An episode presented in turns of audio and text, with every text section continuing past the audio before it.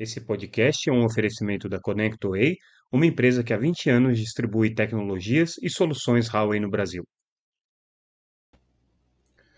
Olá pessoal, tudo bem? Aqui é Samuel Possebon, editor da Teletime, e a gente está de volta com mais um Boletim Teletime, o nosso podcast diário com as principais notícias do mercado de telecomunicações. Hoje, segunda-feira, dia 5 de fevereiro de 2024, a gente traz as notícias da sexta-feira passada, mas vamos já é, antecipar algumas coisas importantes que vão acontecer essa semana. É, a gente tem o reinício das atividades do Congresso, então uh, muita coisa começa a acontecer, vários projetos importantes que começam a andar, a definição das comissões, o que deve ficar para depois do Carnaval, mas de qualquer maneira ainda tem é, essa etapa aí a ser cumprida, mas Congresso voltando, é, a vida começa a voltar ao normal nesse ano de 2024, né? Um pouquinho antes do Carnaval, a gente vai ter né, o Carnaval na semana seguinte, então a coisa ainda deve estar um pouco tumultuada, mas enfim.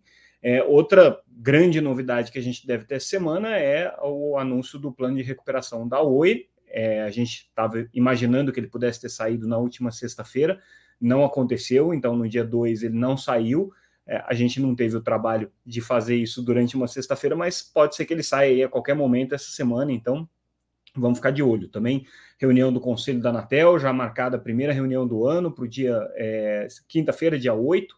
É, a gente vai ter ali no Conselho da Anatel algumas decisões já importantes logo de cara. Uma delas é a questão é, da transferência de controle da Surf Telecom, uma briga grande que a gente acompanhou bem o ano passado. Esse ano é, a gente vai ter aí o desdobramento dessa, dessa disputa e outras, outros assuntos importantes aí que vão entrar na pauta é, logo de cara. A questão do regulamento de poste está na ANEEL, está com um pedido de vista, então a gente não deve ter novidades é, tão logo né? Mas de qualquer maneira é, é, um assunto aí que a Anatel vai acompanhar também.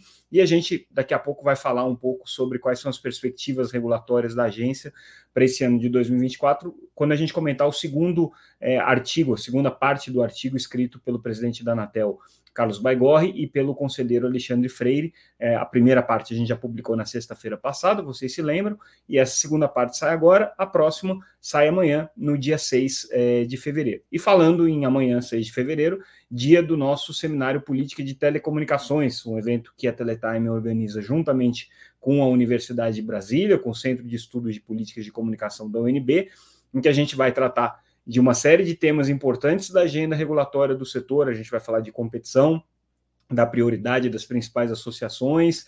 É, a gente vai falar sobre a questão da regulação de internet, um tema que está super é, importante aí, no, na, não só para a Anatel, mas para todas as agências reguladoras. Vamos falar sobre é, regulamentação de streaming, que é um assunto que também está é, na agenda é, do legislativo para esse ano. Então, enfim, vai ser um evento em que a gente vai discutir muitos temas relevantes nessa terça-feira, é, dia 6, em Brasília. Ainda dá tempo, se alguém ainda quiser se inscrever, entra lá no site www.teletime.com.br, vocês conferem a programação completa e as condições de inscrição. Vamos começar então falando dos assuntos que a gente trouxe na sexta-feira passada, no dia 2, e que merecem aqui algum comentário, alguma análise. Um deles, particularmente, é bem importante do ponto de vista da estratégia das empresas. Então, a gente está falando é, da estratégia de marketing das empresas, especificamente da, da estratégia de incluir aplicativos de internet é, dentro do pacote de serviços oferecidos pela, pelas empresas de telecomunicações. E aí a novidade é que a Claro foi a primeira a puxar o fio da tomada com relação aos planos que incluem acesso ilimitado a determinados aplicativos, ou que a gente chamava de zero rating, né? Quer dizer, aquele, aquele aplicativo que não entrava na franquia, não era cobrado é, do usuário e ele podia usar à vontade dentro do plano, ainda que o plano tivesse uma limitação de franquias, uma limitação de dados. É, por que, que a Claro está fazendo isso? Ela fez estudos, né, e nesses estudos ela constatou que é, os usuários não precisariam dessa política de zero rate. Também a Claro entende que, é, tirando essa política, é uma maneira dela conseguir atrair é, clientes para planos com franquias maiores, que ela possa explorar melhor o seu, o seu portfólio de serviços móveis. E ela foi a primeira operadora a fazer isso. É, depois que muitas se manifestaram, a gente já viu manifestação da Vivo sobre isso, da TIM sobre isso, da própria Claro sobre isso, dizendo como foi uma decisão equivocada do setor de telecomunicações há alguns anos atrás, quando começou é, o, o, processo de guerra, principalmente nos planos controle, né, que são aqueles planos é, pós-pago, mas que tem uma característica de pré-pago, em que o usuário sabe quanto é que ele vai pagar no final do mês é, quando é, as operadoras começaram a incluir esses pacotes de zero rating dentro dos seus, dos seus é, planos. Né? É, isso, é, num primeiro momento, foi interessante, porque os usuários começaram a ser atraídos. Ah, eu vou ter o plano que vai me dar acesso ilimitado ao WhatsApp, acesso ilimitado ao Facebook, acesso ilimitado ao Instagram. Mas no final das contas, as operadoras acabaram perdendo a oportunidade de vender planos melhores é, justamente para estimular os usuários a poderem é, utilizar esses aplicativos. E de outro lado, esses apl aplicativos acabaram ganhando uma importância muito maior do que talvez é, ganhassem na vida das pessoas, justamente pela comodidade deles estarem disponíveis, né? Essa informação é, do, da mudança na estratégia de marketing da Claro foi antecipada pelo, pelo, pelo site Tecnoblog, a gente confirmou esses dados, e o que é importante aí é que provavelmente a Claro vai ser é, a primeira a iniciar um movimento que as outras já estão é, implementando, né, aos poucos, mas é, começando já a estudar como que vão fazer essas mudanças e que deve trazer uma mudança significativa na forma como os serviços são comercializados, até para que as operadoras possam começar a comercializar planos de 5G já focados em determinados usuários. Então, 5G voltados para usuários de game, 5G voltado para usuários de redes sociais, 5G voltado para usuários de streaming. E aí o que a Claro fez para tentar compensar o que é, talvez é, seja um prejuízo para o assinante, né?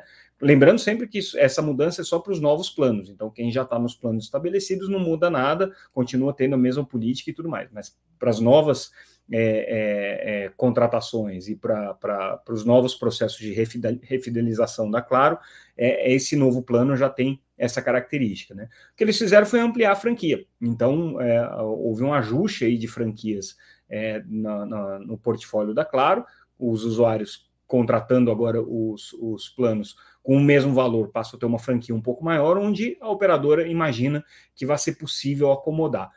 É, a gente lembra que nessa polêmica aqui, é, as entidades é, de defesa dos interesses dos usuários, de, de, defesa dos interesses dos consumidores, sempre criticaram muito esses planos de zero rating, alegavam inclusive que isso quebrava a regra de neutralidade de rede mas tinham também o dilema de que era um plano benéfico para o consumidor, no sentido de que o consumidor podia né, ter os, acesso aí aos aplicativos mais populares sem gastar a sua franquia. Né? É, chegaram, inclusive, a entrar com uma representação no Ministério Público contra esses, contra esses planos, é, é, incluindo é, é, é, acesso grátis a determinados aplicativos. E aí ficava até uma conversa meio de esquizofrênico, né? Porque era assim, a, a entidade, as entidades de sociedade civil criticando a, as operadoras de telecomunicações por terem os planos de zero rate, as operadoras se criticando por terem os planos de zero rate, mas nenhuma delas tinha o, a coragem de tirar isso do usuário, é, com medo aí na, da, da, da, repercussão e da, do, das críticas que pudessem é, surgir. Mas aí, é, com esse movimento da Claro, a gente deve começar a ver uma tendência de mudança nisso, o que também vai se refletir lá na frente no relacionamento entre as operadoras de telecom e as empresas de internet, é, no sentido de buscarem condições comerciais que sejam mais é, vantajosas e interessantes é, para o próprio uh, usuário, mas, sobretudo, é, para essa relação entre operadores de telecomunicações e entre empresas de internet. Eu chamo atenção para um modelo que está começando a surgir agora é, na TV por assinatura, claro que a principal operadora de TV por assinatura já trazendo isso, que é incluir é, assinatura é, das plataformas de streaming dentro do plano de TV paga. Né? Então, isso já está surgindo na TV paga. Não estranharia se em, em, algum tempo isso começasse a aparecer também nos planos é, de pelo menos os planos mais elevados aí de 5G, que é o que a, a, a TIM já faz né, nos seus planos de, de, de, elite, né, nos seus planos top, aí que ele, eles incluem é, alguns desses principais aplicativos. Então, a tendência aí do mercado deve ser um pouco nesse caminho. Outra notícia que a gente traz hoje é a notícia de que é, a, a, o, o, a TIM é, assinou um acordo com o estado do Paraná para é, ampliar a cobertura em áreas rurais. É, é, um acordo que envolve um benefício fiscal, envolve né, uma, uma, uma vantagem tributária é, para a TIM, é, e aí ela, através desse acordo, ela se compromete a ampliar é, em 83 municípios, é, instalando 103, 116 antenas de, de telefonia móvel, para cobrir, cobrir principalmente a área rural é, de Minas Gerais. É um acordo que vai prever um investimento de 22 milhões de reais da, da, da TIM. Isso daí, obviamente, é compensado né, por, por é, vantagens tributárias que ela tem. Uh, e, uh, segundo os cálculos aqui da, da, empresa, isso deve trazer aí um benefício para 40 mil é, pessoas e é, outros 2 milhões que circulam por essas áreas de cobertura. Lembrando que isso pega também é, rodovias né, e cidades que são uh, pontos de passagem. É, esse benefício tributário por meio do ICMS já é uma coisa que a, o governo do estado de Minas faz há bastante tempo, não é uma novidade agora, mas a TIM, que tem tido aí uma postura bastante agressiva com relação a cobrir a área rural, né? Eles estão é, com um projeto grande aí de, de atendimento rural, é, com isso passa a se, se beneficiar é, é desse, desse programa do estado do Paraná. É, então, né, vamos acompanhar como é que vai ser esse, esse, desdobramento, porque isso daqui pode ser um exemplo, inclusive, para outros estados. Tá? Aliás, eu tinha dito que o Paraná já tinha essa política faz tempo, não. Quem tinha é Minas Gerais, desculpa. O Paraná é agora é, com, com essa parceria com a TIM. Tá? É, outra notícia que a gente traz aqui, comentando aquilo que eu havia falado sobre a agenda regulatória da Anatel, a segunda parte do artigo do Alexandre Freire e do presidente da Anatel, Carlos Baigorre. E aí, nesse artigo, nessa segunda parte, eles comentam é, as seguintes é, é, perspectivas aqui, os seguintes itens da agenda regulatória que são prioritários para a Anatel nesse ano de 2024. É, então, primeiro ponto que eles comentam é com relação à aplicação de ferramentas de inteligência artificial é, tanto pela Anatel quanto pelo setor de telecomunicações. Isso é uma das prioridades aqui que a agência tem, começar a adotar essas ferramentas de inteligência artificial e também regular como que isso está sendo aplicado e utilizado pelas empresas de telecom. Outro ponto que eles devem é, tratar com bastante afinco é a questão do, do fim das concessões de, de STFC, é óbvio, né? O processo de, de esgotamento aí das concessões se encerra no final de 2025, portanto, a Anatel tem um pouquinho é, menos de dois anos aí para concluir, né? Tudo que ela tem que concluir para dizer como é que vai ficar o mercado de telefonia fixa é, a partir de 2026. Então, é, o trabalho todo agora está focado no Tribunal de Contas da União, nessa, nesse acordo e nesse processo de busca de conciliação por consenso é, junto ao, ao TCU. É, e aí a perspectiva é que se as operadoras não migrarem do modelo de concessão para autorização, aí sim a Anatel vai ter que buscar um modelo né, de licitação e conseguir encontrar um novo prestador aí em regime público. Ou né, o governo é, desenquadrar a telefonia fixa como um serviço prestado em regime público, o que também é uma possibilidade aí que vai facilitar bastante a vida, inclusive, da própria Anatel, porque a Anatel hoje né, não teria a menor condição de ser um, um coordenador aí do serviço de telefonia fixa, mas como um serviço público, cabe ao Estado, e portanto vai caber à Anatel, né, continuar prestando esse serviço. Então, teria que ser é, revista aí essa questão do enquadramento como serviço em, prestado em regime público. Outro tema que eles comentam é a questão do fair share e a distribuição de custos de infraestrutura é, entre as empresas de telecom e as empresas de internet é, tem a ver com a questão do zero rating que a gente falou, tem a ver com o seminário de políticas que vai acontecer essa semana. Esse é um tema que está é, tá na, na crista da onda e é, certamente a Anatel esse ano vai ter que tomar uma posição, até porque está com um processo de, tom de, de, tomada de subsídios, né, que vai gerar uma análise de impacto regulatório e que possivelmente vai gerar, gerar um regulamento específico sobre esse tema aqui. É, Outro ponto que eles comentam é a questão do desdobramento da regulamentação de uso de postes, e nesse aspecto específico, o que a gente espera é o, o a consulta pública é, da metodologia de cálculo. Né? Isso é o que está faltando nesse momento, além, é claro, né, da ANEEL aprovar o regulamento de conjunto, né, o regulamento conjunto de, de postes que a Anatel já aprovou no final do ano passado. Agora fica aquela situação, né? Se a ANEEL não aprovar, ou a Anatel vai ter que rever o que ela aprovou, ou vai ficar né, um regulamento que vale só é, para metade dos interessados e, portanto, ele não vai ter aplicação nenhuma. Né? Então, certamente as, as, agências vão chegar no entendimento aí, lembrando que a ANEL está com esse processo em vista, e aí a perspectiva é de volta em dois meses. Né? Esse é, a, esse é o, o prazo aí que foi pedido é, pelo, pelo relator para poder devolver o assunto para a pauta do, do, da diretoria colegiada da ANEL. A gente traz também uma entrevista com o Tomás Fuchs, que é, é presidente da Datorá. A Datorá é uma das é, principais empresas aí no, que atuam no mercado de MVNO, no mercado de IoT é, e no mercado de é, serviços corporativos. Ele comenta um pouco as perspectivas do mercado de internet das coisas nessa entrevista, é, reforçando aquilo que a gente já tem dito, né, que o mercado demorou muito para se desenvolver e ainda está muito aquém daquilo que se esperava, mas segundo ele, é, com uma perspectiva agora positiva com, a, com o crescimento do mercado de redes privativas. Ele também comenta um pouco a questão uh, sobre, sobre uh, o, a, a, expectativa de crescimento desse mercado, onde ele vê mais oportunidade, então ele vê na área de segurança, com uma possibilidade grande de desenvolvimento do mercado de IoT, monitoramento de veículos, que é um negócio que já está dando muito certo, segundo ele, né? É, mas coloca aí como um desafio o fato do Brasil hoje ter uma carência de cobertura, principalmente cobertura em estrada, né, que se esperava que fosse feito pelo quarto entrante, pelo quarto operador, no caso a Winit. É, isso não aconteceu, a Winit desistiu, né?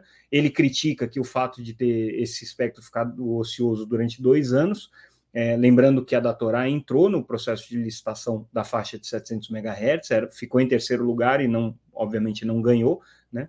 É, mas com, essa, com esse atraso, né, ele acha que isso vai colocar um pouco mais de dificuldade no mercado.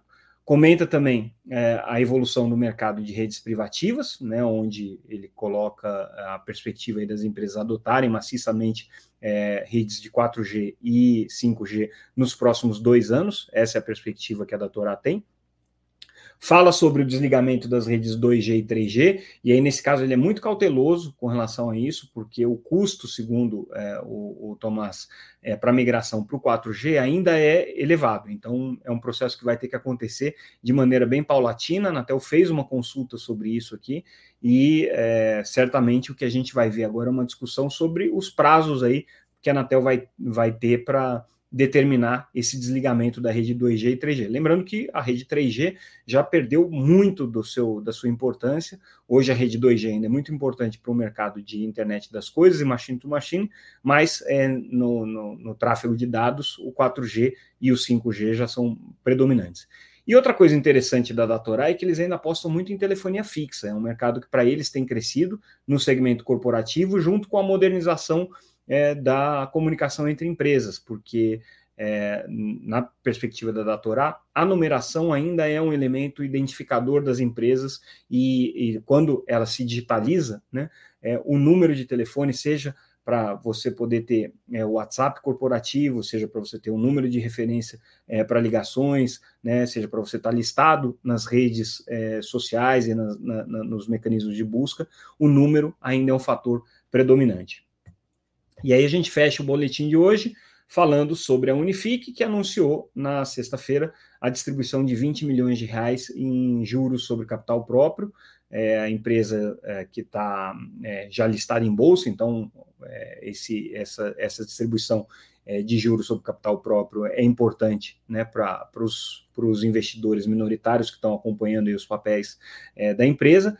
Uh, lembrando sempre que a empresa, no último, no último trimestre que reportou o balanço, que foi o terceiro trimestre, teve crescimento de 26,6%, faturamento, é, receita bruta né, no trimestre de 288 milhões de reais, e a gente está na expectativa aí do que, que a Unifique vai fazer com relação à sua estratégia para os 5G, porque eles têm a licença aí para operar no Rio Grande do Sul, né, Rio Grande do Sul e Santa Catarina. Então, é, vamos acompanhar a estratégia da Unifique é, para o 5G, que deve ser é, implementada aí a partir desse ano, né, essa é a expectativa.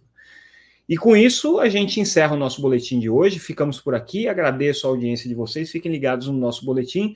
E essa semana, muita coisa vai acontecer. Então, mais do que nunca, é, acompanhe aí a gente pelo YouTube, clicando lá para se inscrever no canal, ou então acompanhe a gente pelas principais plataformas de áudio. Né? A gente está lá com podcast é, e também nas redes sociais, sempre como arroba Teletime News. Lembrando que tudo que a gente comentou aqui está disponível no nosso site gratuitamente. Basta você se inscrever para receber a nossa newsletter também.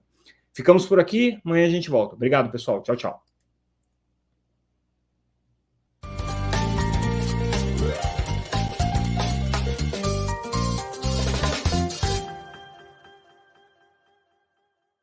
Esse podcast é um oferecimento da ConnectWay, uma empresa que há 20 anos distribui tecnologias e soluções